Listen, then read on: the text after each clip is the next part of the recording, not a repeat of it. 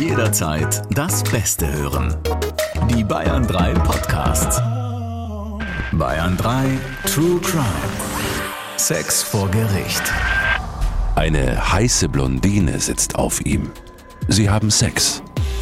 Wahnsinn, wie real sich dieser Traum anfühlt. So, als würde es wirklich passieren. Langsam wacht Michael auf. Wieso ist seine Hose offen? Und kann es sein, dass da wirklich jemand auf ihm sitzt? Strafverteidiger Dr. Alexander Stevens erzählt im Gespräch mit Bayern 3 Moderatorin Jacqueline Bell von seinen spannendsten Fällen. Oh Mann, du erlebst Sachen, Alex. Das gibt's ja nicht. Wir sprechen heute wieder mit dir über einen Fall, den du eben miterlebt hast. Dr. Alexander Stevens, Strafverteidiger und Bestsellerautor. Schön, dass du hier bist. Hallo Jacqueline. mein Name ist Jacqueline Bell und wir freuen uns sehr, dass ihr wieder mit dabei seid bei einer neuen Folge unserer Staffel Sex vor Gericht. Das heißt, wir beschäftigen uns mit Fällen rund um Sex und Crime, die alle ziemlich absurd klingen, aber tatsächlich so passiert sind. Und in unserem heutigen Fall, ihr habt es ja gerade eben schon gehört, gehört, geht es um eine wilde Partynacht, um Sex auf der Parkbank und eine Aussage gegen Aussage. Kann man das so zusammenfassen? Perfekt zusammengefasst. Der Fall erinnert mich auch so ein bisschen an diese vielen Träume, die man hat, wo man dann aufwacht und erstmal gar nicht weiß, sind die jetzt real oder nicht. Und man am Ende dann doch froh ist, dass es nur ein Traum war. Mein letzter Traum war übrigens, dass ich das Abi nochmal schreiben musste und ich völlig unvorbereitet war, weil ich mit dem Wissensstand von jetzt im Abi saß, also quasi null.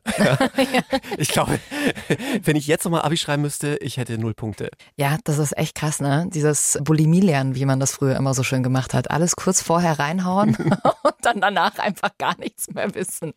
Ja, furchtbar. Kennst du aber auch umgekehrt so Träume, wo man sich denkt, oh, jetzt will ich weiter träumen? Also wenn es gerade schön ist und du wachst auf und dann denkst dir so, oh, jetzt genau an der Stelle weiter träumen, aber das funktioniert meistens du, nicht. Du meinst die heiße Blondine, die gerade neben einem liegt. Ja, genau. Oder auf einem sitzt. Alex, das war dein Traum. Am Ende kommt raus, das sind alles autobiografische Geschichten. Ah, bevor wir einsteigen, haben wir wieder spannende Fragen und ganz tolles Feedback von euch reinbekommen. Und äh, das ist für uns, ich kann es nicht oft genug sagen, total wichtig, dass wir unseren Podcast auch für euch immer wieder verbessern können. Sagt uns gerne, was euch gefällt, was euch vielleicht auch nicht so gefällt. Hier haben wir eine Nachricht von der Ello bekommen, die schreibt, ich habe bisher alle Folgen direkt durchgesuchtet. Und wir haben eine Nachricht von der Ann-Kathrin bekommen. Ich liebe euren super spannenden Podcast. Erst meine Bügelmotivation. Immer wenn ich bügle, höre ich euren Podcast. Ja, und was soll ich sagen? Jetzt freue ich mich immer aufs Bügeln dank euch. Bitte nicht mehr aufhören. Liebe Grüße an Katrin. Bügeln. Also das ehrt uns wirklich sehr, dass äh, dir das Bügeln jetzt Spaß macht. Aber ich kann mir das nicht mal in Kombination mit unserem Podcast vorstellen, dass das irgendjemandem Spaß macht. Also könnte mir in diesem Leben nicht mehr passieren. Außer Jackie, du übernimmst künftig das Bügeln bei mir. Ja, warte mal, lass mich mal kurz überlegen. Nein, ich habe ja lustigerweise nicht mal ein Bügelbrett. Also ich habe ein Bügeleisen, wo ich mal so kurz, wenn wirklich ich irgendwelche wichtigen Events moderiere, dann sage okay, also kann ich jetzt mit der Knitterbluse nicht hingehen. Aber ey, früher, meine Oma hat die Unterhosen gebügelt. ja, und äh, in die Jeans die Bügelfalten. Ne? Das waren die, die dann besonders gut ankamen in der Schule.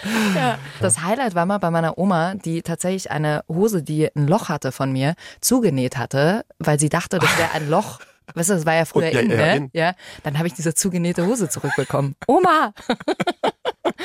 Also wir halten fest, äh, du bügelst nicht oder lässt bügeln. Ähm, genau. Schöne Grüße an Doro an dieser Stelle, meiner Haushaltshilfe, die das, ich weiß nicht, ob sie es gerne macht, aber die es Gott sei Dank macht. Aber für mich wäre Bügeln, glaube ich, gar nicht mal so das Schlimmste, mal abgesehen davon, dass ich gar nicht mal weiß, wo da die Batterien reingehen beim Bügeleisen. Mhm, Kleiner ja. Spaß. aber Schön aufladen dem ja, iPhone-Kabel. genau. Ich finde, das Schlimmste ist Geschirrspüler ein- und ausräumen. Ja, bist du so ein Tetris-Typ, der immer noch mal alles ausräumt und äh, einräumt, dass möglichst viel reinpasst? Nein, ich bin der Typ, der aus dem Geschirrspüler lebt. Ja, weil er zu faul ist, den Geschirrspüler auszuräumen. Das kenne ich auch. Und dann weißt du nicht, ist das jetzt benutzt oder nicht irgendwann Genau. auf einem Moment. Ja.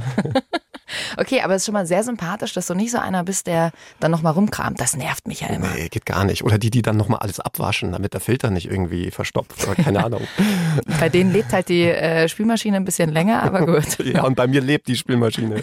genau, sie lebt von dem, äh, mit dem wir sie füttern. Sag mal, wie viele Anzüge hast du eigentlich, wenn wir jetzt gerade beim Bügeln sind? Du bist ja wahrscheinlich immer im Anzug vor Gericht, oder? Ja, ähm, ist tatsächlich Dienstkleidung.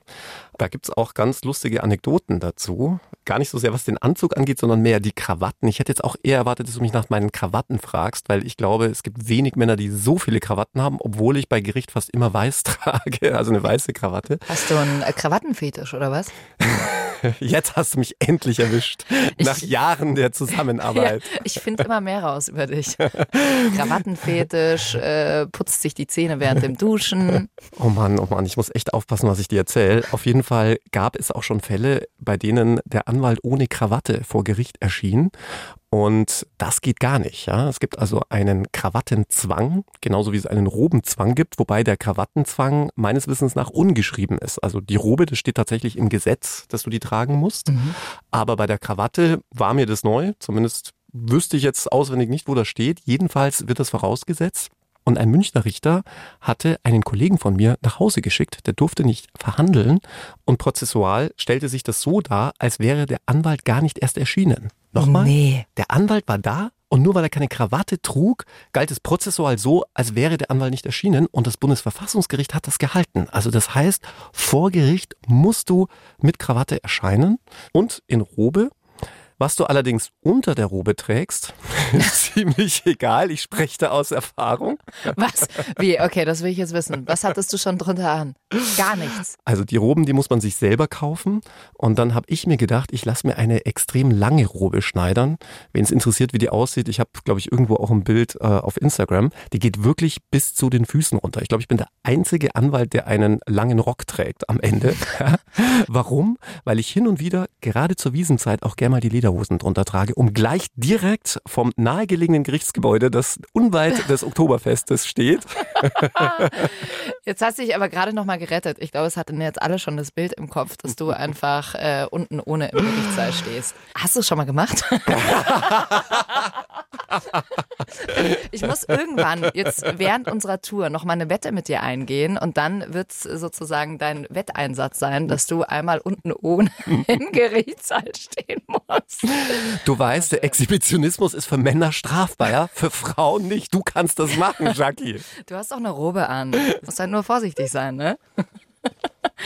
Ach, schön. Ich weiß, ich übrigens auch sehr lustig fand, ne? bei unserer Station, als wir in Fürstenfeldbruck auf Tour waren, wir sind ja gerade auf Tour mit echten Fällen, die wir dann da mit euch besprechen. Also schaut sehr gern vorbei. Alle Termine findet ihr unter bayern3.de.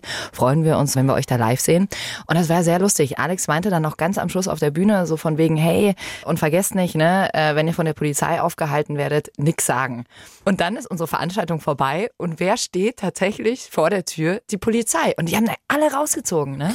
War natürlich rein zufällig, aber ich weiß es nicht. Aber du hast sie nicht engagiert. Nein. Nein. Ja. Nein. Also ich habe mir echt gedacht, das gibt's ja nicht, ja. Als, äh, als hättest du es gewusst. Ich, ich, ich muss mich einfach künftig besser in den Medien über die Polizei äußern. Dann passiert so, sowas nicht. Du meinst, äh, sie wollten dir damit vielleicht eins auswischen? Na, das will ich Ihnen jetzt nicht unterstellen. Nein. Du meintest vorhin, man muss vor Gericht eine weiße Krawatte anhaben. Warum? Bei Richtern und Staatsanwälten ist der weiße Binder vorgeschrieben, also entweder eine Krawatte oder eine Fliege. Bei den Anwälten müsste es wohl nicht weiß sein. Mhm. Aber ich bin ehrlicherweise kein großer Krawattenträger, obwohl ich sehr viele Krawatten besitze. Aber Verstehe ich nicht, aber okay. Ich muss auch nicht alles verstehen. Und deshalb habe ich immer eine weiße Krawatte in meinem Aktenkoffer, weil es auch Bundesländer gibt, wo weiß vorgeschrieben ist. Die Und anderen haben Kugelschreiber dabei, du immer die weiße Krawatte. Das aber geht irgendwie alles in eine falsche Richtung. Der Shades of Grey-Fall kommt erst an anderer Stelle. Aber du dürftest theoretisch jetzt einfach mit einer Snoopy-Krawatte auch vor Gericht erscheinen. Hier bei uns in Bayern. Ja, aber das könnte unter Umständen der Würde des Gerichts zuwiderlaufen und dann sehe ich mich am Ende auch vor der Tür sitzen und als nicht anwesend. Okay. Von dem her würde ich das wahrscheinlich nicht machen. So, dann kennen wir uns jetzt schon mal bei deinem Dresscode vor Gericht perfekt aus und dann steigen wir doch mal ein in unseren heutigen Fall. Bevor wir aber reinhören, gibt es noch eine Triggerwarnung. Wenn euch Themen wie Sex, schräge Sexpraktiken oder Gewalt sehr mitnehmen, dann hört doch lieber einen anderen Podcast und passt bitte auf, wenn eure Kinder gerade noch mithören, dann zieht euch die Folge gern später rein. Gerade in dieser Staffel geht es um Themen wie Sex, sexuelle Verbrechen, also sexuelle Straftaten. Wie immer haben wir die Namen zum Schutz der Betroffenen geändert, aber wir erzählen die Geschichte sinngemäß. Der Fall ist also genauso passiert. Es ist eine ausgelassene Partynacht auf einem großen, bunt beleuchteten Eventgelände in der Nähe des Münchner Ostbahnhofs. Clubs und Bars reihen sich hier aneinander. Die Sonne geht bald auf, aber die Party läuft weiter. Innen wummern die Beats und draußen sitzen Partypeople aller Altersklassen bei einem Bier oder einer Pizza zusammen, holen sich an einem der Imbissstände noch die obligatorische Anti-Hangover-Currywurst. Michael ist Mitte 20, Student und auch er hat heute schon ordentlich gefeiert, sich etliche Drinks gegönnt. Jetzt ist er fix und alle, betrunken, müde und will nur noch heim. Auf dem Weg zur S-Bahn geht er durch einen kleinen Park und sieht eine Parkbank. Spontan beschließt er, auf der Bank ein Nickerchen zu machen und seinen Monsterrausch ein bisschen auszuschlafen. Er hat ja noch Zeit, bis seine S-Bahn kommt. Michael döst langsam weg. Als er tief und fest schläft, hat er einen Traum. Einen höchst erotischen Traum. Eine heiße Blondine sitzt auf ihm. Sie haben Sex. Wahnsinn, wie real sich dieser Traum anfühlt. So, als würde es wirklich passieren. Der Traum ist so intensiv, dass er sogar zum Orgasmus kommt. Langsam wacht Michael auf. Wieso ist seine Hose offen? Und kann es sein, dass da wirklich jemand auf ihm sitzt? Benommen von Traum und Alkohol öffnet er langsam die Augen. Doch da sitzt keine heiße Blondine, sondern ein junger Mann, mit dem er offenbar gerade Sex hatte. Michael schubst ihn weg und ruft die Polizei. Boah, was für eine Geschichte. Alex, lass uns das mal zusammen aufdröseln. Michael hatte also wirklich Sex, er hat das nicht nur geträumt gehabt. Ja, so gern ich dir jetzt was anderes sagen würde und das jetzt irgendwie die große Wendung des Falls wäre, dass er das nur geträumt hat. Nein, das war alles echt, auch der Orgasmus.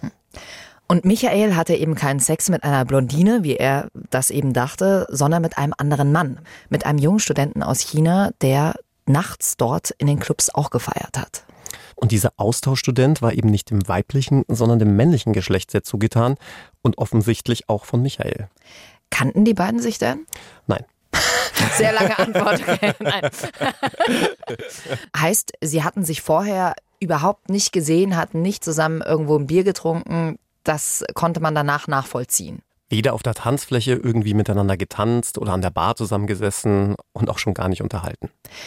Und deswegen war der Fall dann ein Fall für die Polizei, beziehungsweise auch letztendlich für dich. Denn Michael hat die Polizei gerufen und dann eben auch dich eingeschaltet. Was hat er dir denn erzählt von dieser Nacht? Michael erzählte mir und auch der Polizei, dass er schon relativ viel getrunken hatte und gesehen hatte, dass seine S-Bahn in einer guten Stunde gehen würde und hat sich dann auf den Weg dorthin begeben. Und weil er eben noch relativ viel Zeit hatte, dachte er sich, ach, macht er noch ein kleines Nickerchen auf der Parkbank. Schöner als auf der S-Bahn-Station. Immer eine super Idee, wenn man betrunken ist, mhm. sich auf die Parkbank zu legen. Not.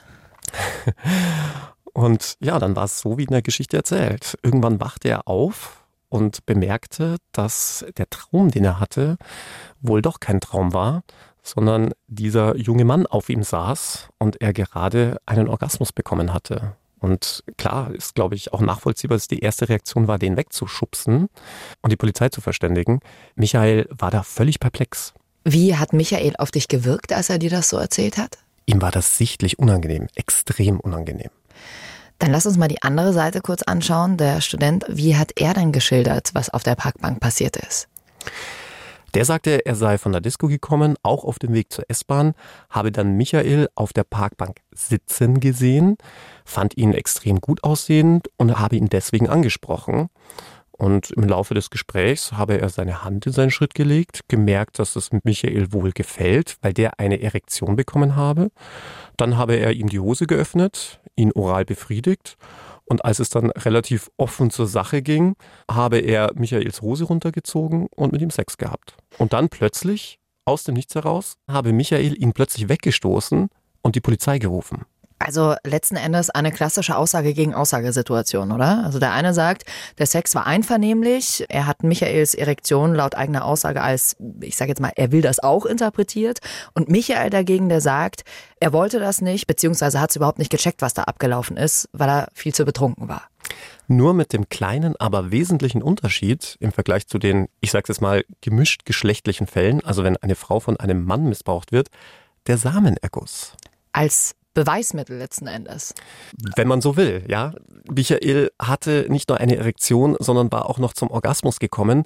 Und da kann man sich dann natürlich schon die Frage stellen, ist es dann wirklich unfreiwillig? Kann man mit Doppel-N unfreiwillig zum Samenerguss kommen? Oder muss man nicht eher daraus schließen, dass es ihm gefallen hat? Das ist wirklich eine spannende Frage und da seid ihr sicher auch gespannt, wie das das Gericht am Ende eingeschätzt hat. Wie hast du die Situation damals eingeschätzt, als du das erste Mal von dem Fall gehört hast? Hat er das wirklich nicht gemerkt, dass äh, er mit einem Mann Sex hatte? Was dachtest du in dem Moment? Also ich war hin und her gerissen. Zum einen, wenn man stark betrunken ist, kann ich mir durchaus vorstellen, dass man nicht merkt, was mit einem passiert. Das hat man ja immer wieder. Ja. Ich meine, es gibt ja genügend Fälle, da wachen Leute erst nachmittags in ihrem Bett auf oder noch schlimmer im Krankenhaus und wissen gar nichts mehr, was passiert ist. Andererseits die Sache mit dem Samenerguss auch schwierig. Also von dem her konnte ich mir da noch nicht wirklich eine Meinung bilden. Und er hat bei dir in der Kanzlei ja dann auch gesagt, dass er nicht auf Männer steht und auch eine Freundin hat. Ganz genau und ausgerechnet letztere hat ihm richtig Ärger gemacht, denn die war letztlich auch dafür verantwortlich, dass Michael jetzt bei mir in der Kanzlei saß, weil sie ihm relativ deutlich zu verstehen gegeben hatte, du zeigst diesen chinesischen Austauschstudenten an, Weniger, glaube ich, weil sie ein gesteigertes Gerechtigkeitsempfinden hatte, als die Frage, ob ihr Michael nicht vielleicht doch dem männlichen Geschlecht zugetan war und das mehr oder weniger gerichtlich geklärt haben wollte. Und Michael verriet mir dann auch noch, dass für ihn ganz wichtig ist, dass das Ganze nicht an die große Glocke gehängt wird, damit ja nicht seine Kumpels von der Sache mitbekommen. Hm. Aber wenn das natürlich tatsächlich so war, dass er letzten Endes vergewaltigt wurde, dann ist es ja die absolut richtige Reaktion, sofort die Polizei anzurufen. Also ich meine, ich sag mal so, er hätte ja auch, wenn er nicht will, dass das irgendwie rauskommt, auch einfach die Klappe halten können. Insofern würde ich jetzt als Außenstehende sagen, ist da ja schon an der Sache was dran.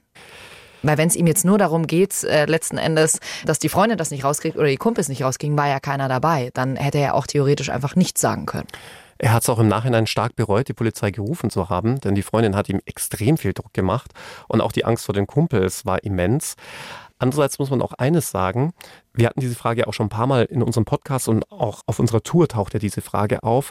Wie ist das eigentlich, wenn man Opfer einer Straftat wird? Muss man Anzeige erstatten? Muss man als Zeuge dann den Gerichten zur Verfügung stehen? Oder kann man sich als Opfer auch verweigern, also auch die Aussage verweigern, weil man einfach nicht nochmal durch die Mühlen der Justiz gedreht werden will und nicht nochmal diese Tat durchleben möchte, indem man allen möglichen Institutionen und Personen es nochmal erzählen will. Und da wissen ja auch unsere Zuhörerinnen und Zuhörer mittlerweile, dass in Deutschland ja der Amtsermittlungsgrundsatz gilt. Das heißt, mhm die Strafverfolgungsbehörden sind aufgrund des Legalitätsprinzips sogar gezwungen, Ermittlungen aufzunehmen, sobald sie von einer Straftat erfahren. Anders, zum Beispiel in England, in Großbritannien, wo die Behörden nicht ermitteln können gegen einen Täter, wenn das Opfer von sexueller Gewalt das nicht möchte. Wie findest du das, dass das so ist bei uns in Deutschland?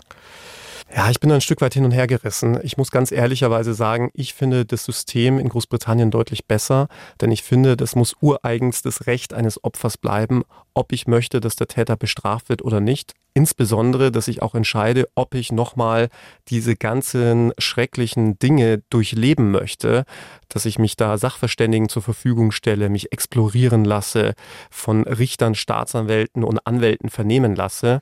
Das sind ja alles Dinge, die einem möglicherweise nochmal genauso arg schaden wie die eigentliche Tat selbst. Von mhm. dem her finde ich, muss das eigentlich dem Opfer überlassen bleiben. Wobei, wenn dieser Mensch nicht bestraft wird, dann tut er das immer wieder und immer wieder und hofft vielleicht auf Opfer zu treffen, die nichts tun. Deswegen finde ich es tatsächlich super wichtig. Also es tut mir natürlich in dem Moment leid für ein Opfer, wenn man das nochmal durchleben muss, aber heißt ja im Umkehrschluss, was vollkommen verständlich ist, wenn du das nicht nochmal willst, ja, dann läuft dieser Idiot draußen rum und vergewaltigt noch zehn Frauen. Das ist die Kehrseite der Medaille. Du musst halt immer abwägen, das Interesse der Allgemeinheit an Strafverfolgung und wenn du willst, Stück weit Rechtssicherheit, aber auch das Individualinteresse eines Opfers und dessen Intimsphäre. Hm. Könnt ihr uns ja auch gerne mal eure Meinung durchschicken. Ich äh, bin da auch sehr gespalten. Gern alles auf unserer Bayern 3 Instagram-Seite. Da kommen die Nachrichten direkt bei mir an. Dann äh, können wir das in den nächsten Folgen auch mal mit aufnehmen. Lass uns zu unserem Fall nochmal zurückkommen, Alex. Wie viel Promille hatte dein Mandant denn? Die Polizei hatte natürlich die Atemalkoholkonzentration gemessen und die lag bei satten 2,1 Promille. Nur damit man das so ein bisschen einschätzen kann, ab etwa 3 Promille gilt man als schuldunfähig. Also da kannst du gar nicht mehr bestraft werden, weil du schon so dicht bist auf gut Deutsch. Und auch das wissen wir aus den vorangegangenen Podcasts. Hauptursache für Erinnerungslücken sind ja mitnichten irgendwelche Vergewaltigungsdrogen und K.O.-Tropfen mhm. wie GHB oder Liquid Ecstasy, getreu dem Motto, ah, der hat mir was ins Getränk gemischt, sondern Wodka Bull. Bereits ab drei Gläsern Wodka Bull kann es zu Gedächtnislücken kommen. Also denkt dran, Mädels und Jungs, ne? Vorsicht bei der sogenannten Vergewaltigungsdroge Nummer eins, Wodka Bull. Das ist echt krass. Also, was haben wir das früher getrunken? Uah. Also, ich müsste jetzt, wenn ich nur dran rieche, kommt es mir hoch. Aber früher war das ja wirklich Standard. Also, wann, wann war das? Vor zehn Jahren oder was? Oh mein Gott, Shaki. Jetzt schieße ich mich, glaube ich, wirklich ins Aus. Das ist das einzige alkoholische Getränk, das ich trinke. Echt? Ja, immer noch? Immer noch. Mein Gott, du bist so 2000er. okay, ich mache dir nächstes Mal auf unserer Tour, mache ich dir mal einen gescheiten Drink. Echt, dass du das immer noch trinkst, das gibt's ja nicht. Du meintest jetzt gerade, ab drei Promille ist man nicht mehr zurechnungsfähig und kann nicht bestraft werden für das, was man getan hat. Im Umkehrschluss heißt das, ich kann alles tun und lande nicht im Gefängnis? So quasi.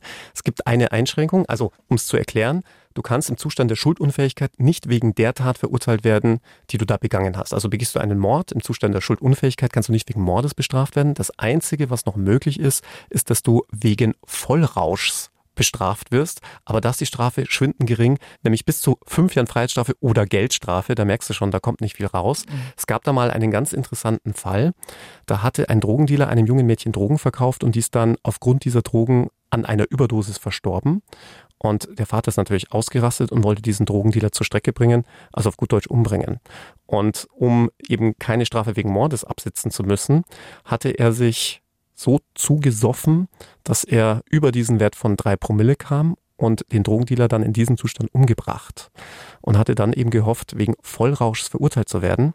Und dann hat aber der Bundesgerichtshof gesagt, nee, nee, mein Freund, so geht es nicht. Du hast quasi deinen Vorsatz antizipiert, also vorgezogen. Du hattest diesen Vorsatz schon zu dem Zeitpunkt, wo du dich betrunken hast und deswegen bist du trotzdem wegen Mordes bestraft. Krass. War der Jurist damals? Weiß man das? Oder weiß so, dass, dass, man sowas weiß? Und, aber gut. Aber eine sehr komplizierte juristische Konstruktion und alle Jurastudenten, die uns zuhören, die werden an die Actio Libera in Causa jetzt denken. Liebe Grüße an euch. In unserem Fall hast du jetzt gesagt, Michaela hatte ähm, 2,1 Promille. Das kann ja schon sein, dass du da so weggetreten bist, dass du es nicht mehr wirklich mitbekommst, oder? Also das ist ja schon eine heftige Nummer. Klar, es gibt ja auch immer wieder Fälle des halluzinierten Sex. Im Fall von Michael war ja auch nicht ausgeschlossen, dass möglicherweise auch K.O.-Tropfen eine Rolle gespielt hatten oder schlicht und ergreifend einfach diese sehr hohe Promillegrenze, die dann dazu geführt haben könnte, dass er das Ganze sich nur eingebildet hatte. Das passiert ja öfter bei Sexualdelikten, dass äh, jemand durch Alkohol oder Drogen eine ganz andere Erinnerung hat als der andere. Wie geht denn das Gericht damit um? Weil das ist ja super schwierig. Wie gesagt, Aussage gegen Aussagesituation. Wenn der Verdacht von K.O.-Tropfen zum Beispiel im Raum steht, dann ist die Polizei gehalten, hier möglichst schnell eine Blutuntersuchung anzuordnen. Denn gerade K.O.-Tropfen, also GHB, Liquid Ecstasy und ähnliches, kann man nur begrenzt zeitlich feststellen und nachweisen. Also maximal 48 Stunden. Meistens ist schon nach 24 Stunden das Ganze im Blut wieder abgebaut. Ansonsten hat man offen gestanden wirklich wenig Möglichkeiten, dem auf den Grund zu gehen. Auch hier ist dann letztlich die Aussagepsychologie gefragt. Nicht selten beauftragt man dann auch einen aussagepsychologischen Sachverständigen, der dann eruieren soll, kann das Ganze wirklich erlebnisbasiert sein oder könnte das Ganze auch halluziniert sein? Kann das Ganze auch erträumt sein oder auch eingeredet, also suggeriert worden sein? Ist aber alles extrem schwierig, denn anders als der bewusst Lügende, der ja wirklich jemanden belasten will mit einer Falschaussage, hat ja derjenige, der etwas träumt oder halluziniert, den festen Glauben daran, dass das so passiert ist. Mhm. Also diese Lügenfaktoren, die man im Rahmen der Aussagepsychologie zur Enttarnung anwenden kann, funktionieren da gar nicht. Und wie macht man das dann? Also hast du da so einen, so einen Trick an der Hand, wie man das rausfinden kann, ob das jetzt nur ein Traum war oder ob er das wirklich gecheckt hat? Das ist wie gesagt sehr schwierig und das ist eigentlich dann der klassische Fall für einen Indubio pro reo Freispruch, also im Zweifel für den Angeklagten. Mhm. Du hattest jetzt gerade die K.O.-Tropfen angesprochen. Wurde denn bei Michael eine Blutuntersuchung gemacht? Nein, die wurde nicht gemacht und ich sage dir auch warum. Die Polizisten haben diesen Fall nicht sonderlich ernst genommen und zwar genau wegen dieser Geschichte der Erektion und des Samenergusses. Also die kamen da an und sagen, so, sie behaupten also sexuell missbraucht worden zu sein und sie hatten eine Erektion und sie sind zum Samenerguss gekommen danke, wiederschauen. So ungefähr musst du dir das vorstellen. Aber Michael hatte das ja mit dem Traum rechtfertigen können, oder? Dass er letzten Endes dachte, es sitzt eine heiße Blondine auf ihm. Ja, ich würde jetzt auch mal sagen, es ist ja nichts Ungewöhnliches, dass man hin und wieder erotische Träume hat. Und bevor du jetzt wieder neugierig nachfragst, nein, Jackie, ich werde dir nicht sagen, wie meine erotischen Träume aussehen. Ich verrate jedenfalls so viel, es sitzt kein Austauschstudent auf mir. Aber das kann natürlich schon auch mal passieren. Kann also nicht, dass ein Austauschstudent auf mir sitzt, sondern dass man einen erotischen Traum hat. Ja, ja ihr könnt die Frage auch gerne, wenn sie vom Publikum kommt, vielleicht ist es was anderes, bei der nächsten True Crime Tour einfach ja. stellen. Alex, wie wertet man denn jetzt diesen erotischen Traum? Also wie kommt man da vor Gericht weiter? Also äh, ja, du sagst, du hast als Beweismittel den Samenerguss. Es muss ihm irgendwie Spaß gemacht haben. Michael sagt aber trotzdem, ey, es war aber dieser erotische Traum, den ich hatte. Mir war nicht bewusst, dass da ein Mann auf mir sitzt. Wie geht das Gericht jetzt damit um? Ich hatte ja schon eingangs gesagt, diese Ejakulation war schon ein bisschen problematisch, weil man sich ja die Frage stellen muss, wenn man zum Orgasmus kommt und davor auch eine Erektion hat, gefällt es einem vielleicht? Und dann ist es ja auch nicht unfreiwillig. Und vor allem die Frage, war man dann vielleicht nicht doch Herr seiner Sinne, wenn man es schon schafft, eine Erektion zu bekommen, die dann auch beizubehalten und dann auch noch zum Orgasmus zu kommen. Aber es ist ja wissenschaftlich erwiesen, dass Männer neben der berühmt-berüchtigten Morgenlatte Macchiato, wenn du weißt, was ich meine, auch hin und wieder sogenannte feuchte Träume haben, wenn sie schlafen, also überhaupt nicht Herr ihrer Sinne sind. Also das war jetzt tatsächlich kein Grund dafür, Michael nicht Glauben zu schenken, dass er völlig weggetreten war. Hm. Ein weiterer Hinweis wären ja theoretisch auch Spuren äh, eines sexuellen Übergriffs, also blaue Flecken, Kratzer, die gab's aber auch nicht, oder? Auch das wissen wir ja aus zahlreichen Podcast-Folgen, dass man sogar in den seltensten Fällen irgendwelche geschlechtsbezogenen Verletzungen nach dem Sex hat.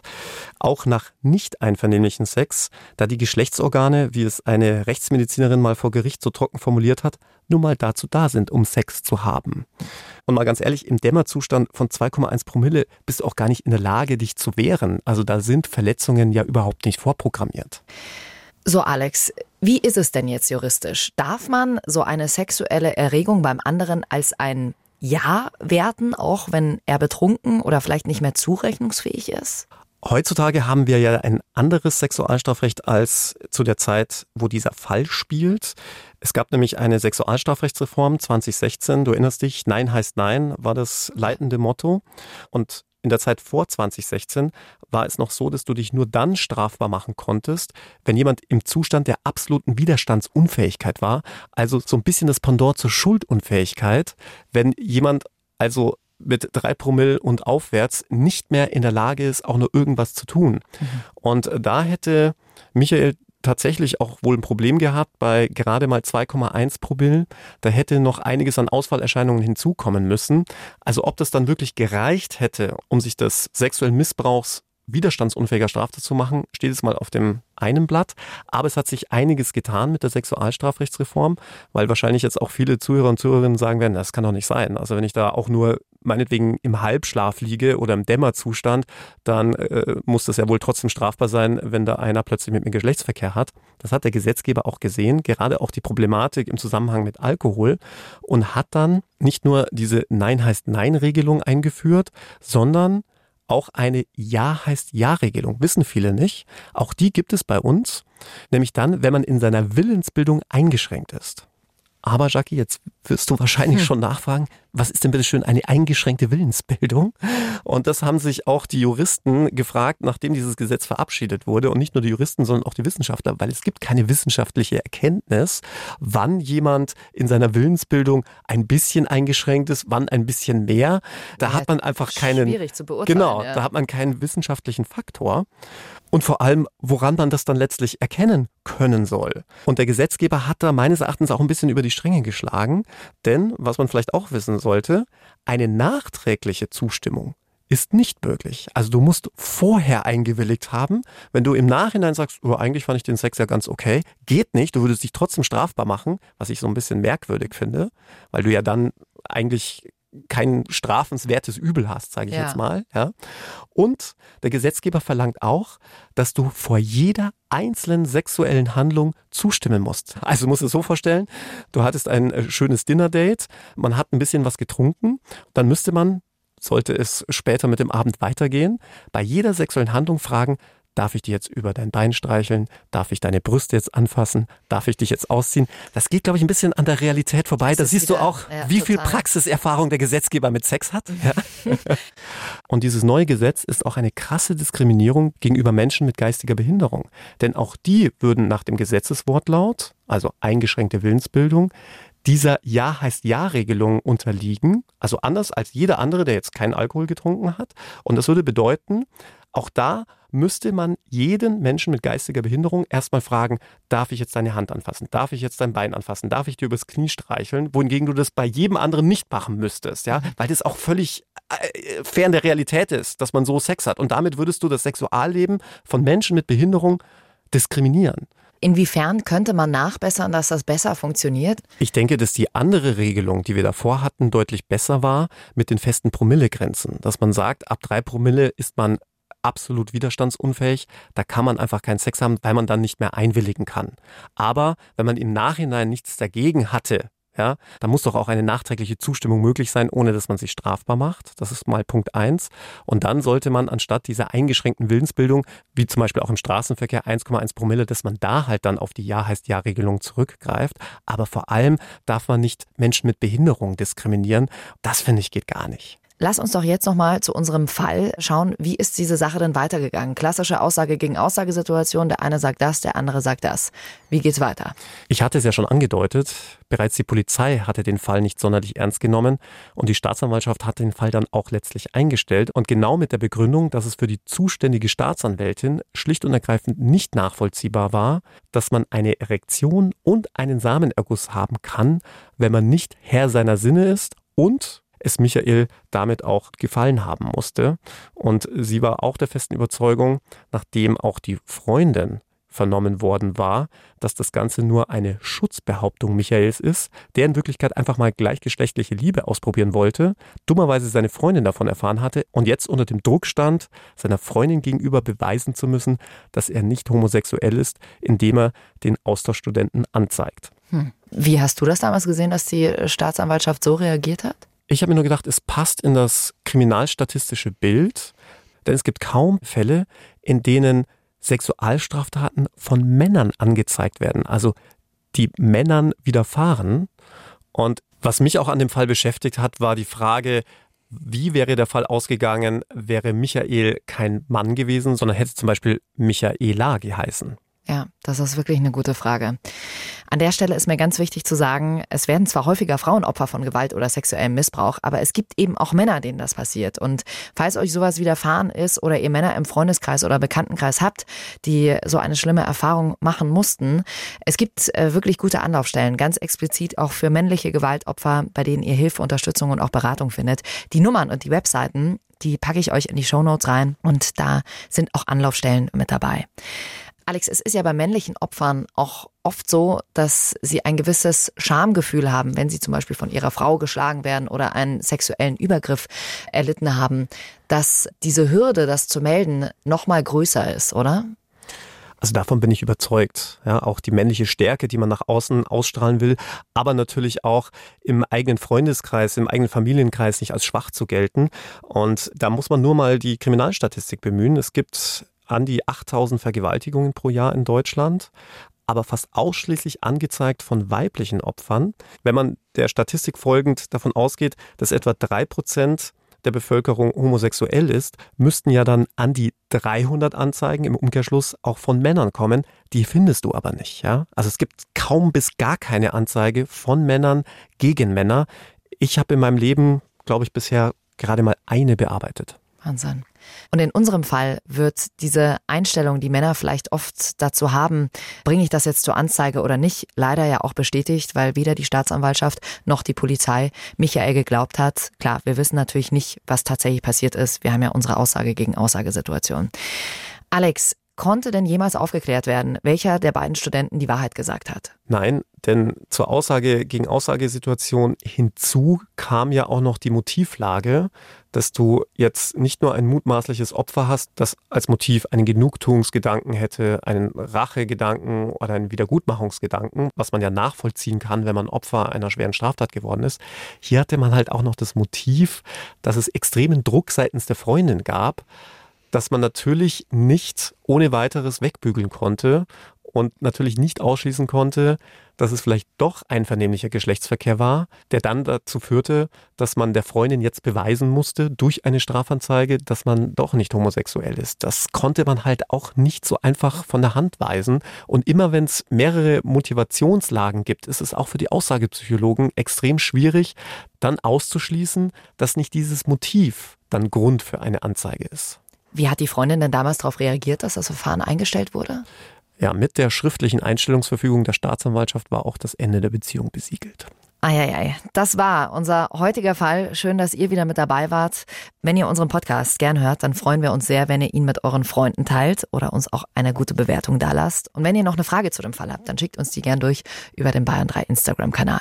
Alex, gibt es eigentlich eine Nachricht, die dir besonders in Erinnerung geblieben ist? Es gab ja viele Nachrichten. Ähm, es gab eine, über die ich schon sehr schmunzeln musste, von Lise. Die hat uns aufgeklärt, warum wir in Brasilien plötzlich in den Podcast-Charts so beliebt waren. Ja, hau raus.